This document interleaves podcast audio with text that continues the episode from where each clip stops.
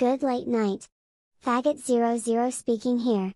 Please, help the fag on a bike. She wanna make this get to the drag queen Jan. Hi Jan. Uh, I've been pouring my heart out crying since the last episode of RuPaul's Drag Race. Because I saw you cry and I felt so deeply in my heart what you were saying. Because I feel the same way about so many things you said. I can't even start talking without start crying again.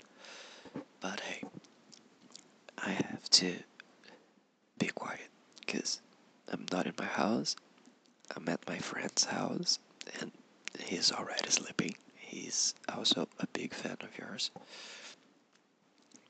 And for the last two weeks, I've been living with my friends, three friends specifically, and they have been being my.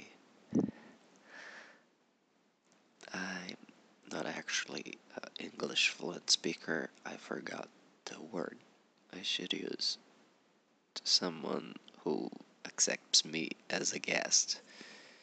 But you know what I'm talking about. Well, let me sum up this for you.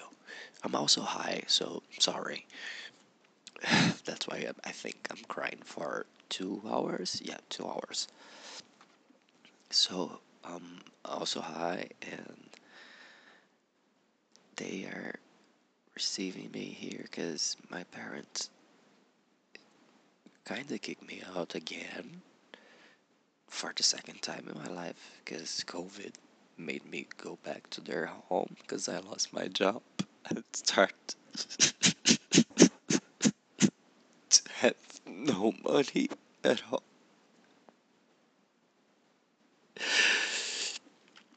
And my ex boyfriend kinda dumped me, but I also didn't want it to be that relationship anymore, so we're still friends. But he's just a friend, and all this happened because I'm a gay man and a ADHD person, hyperactive, impulsive, easily distractive, extremely high pitched, and fast talking, and I have troubles knowing how to speak, how to stop speaking. It's really difficult for me. I think you got what I'm talking about because I saw myself on you, and at this point in my life, again, I have a small support group. Like, there's only five people I can trust to talk about a couple of things.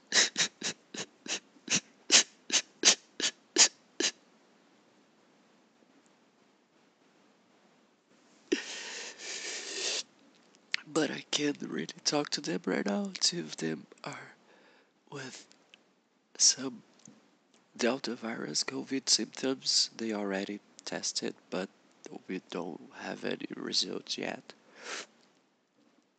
And one of them I thought was a friend to those kind of situations, but turns out it's not.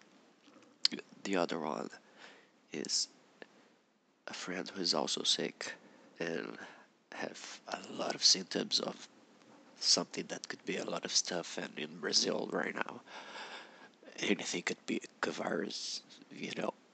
It's like the Covid is making I don't know a fabric here uh, fabric not fabric it's like it's uh, a fake friend a false synonymous with Portuguese what I was trying to say is a factory. Yeah. Brazil is a factory of COVID. There, there's too many variations from everywhere. The ones we make ourselves. Well, and have many friends where I'm living right now. they're just not the kind of people I would say those kind of stuff. And looking at you, feeling you, and what you said, because my parents also kicked me out because I am ADHD, and they are too. That's kind of how it works. it's called hereditary. They neglect the treatment. I can't treat them for them. I can only treat myself. And besides that, they're homophobic and extremely religious and Catholic.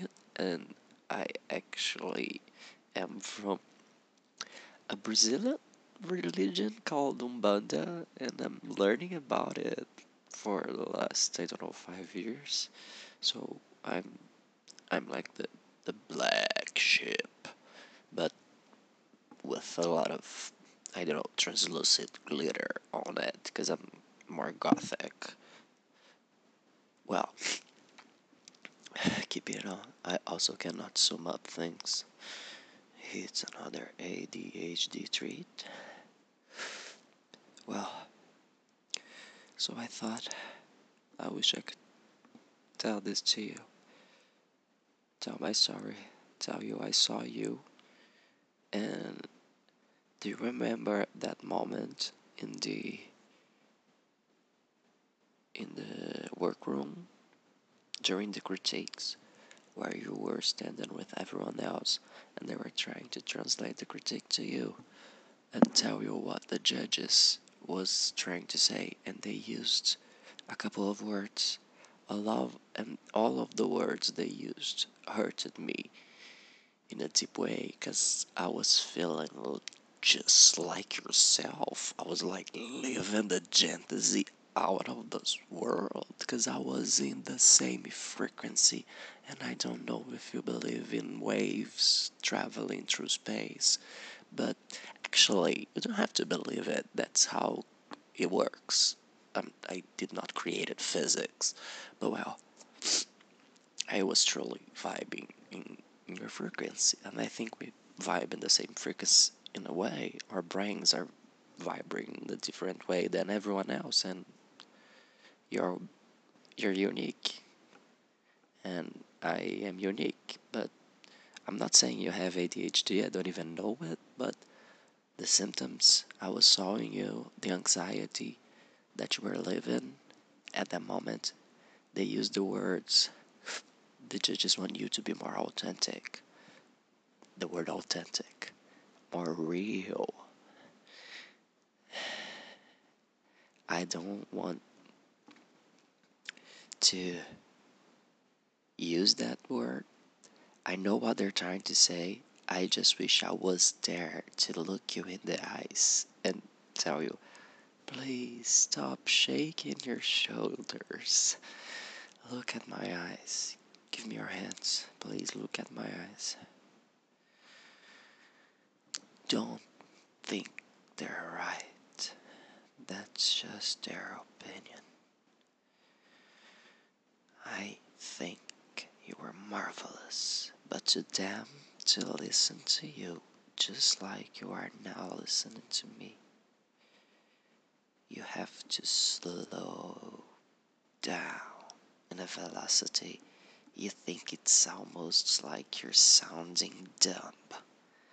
Because I think you're hyperactive just like me, and you can stop talking when you start talking, and that's why you wanted to send a cute audio to Jan at 2 a.m in the room of your friend inside the sleeping bag trying to tell her, hey, I'm another homosexual that was kicked out by their parents during a pandemic in Brazil under the Bolsonaro, who is basically a much worse version than Trump. Like, he's hardcore, girl. This is fascism. I'm living in a dictatorship, like truly. I'm not ashamed of saying it anymore. I've been saying it for two years. Fuck. So, I know this audio will never get to you. Actually, I believe in the magic of internet. I, I hope it gets to you, please. But whatever, keeping it on. That's why I'm recording this. Because I've been crying, crying, crying, crying my heart out. I wish I had someone to listen to me. And in this moment right now, I wish that person was you. If you ever listen to this. I don't know what is going to happen because I don't truly believe it will. Bye. I will ever live my own fantasy, keep living yours.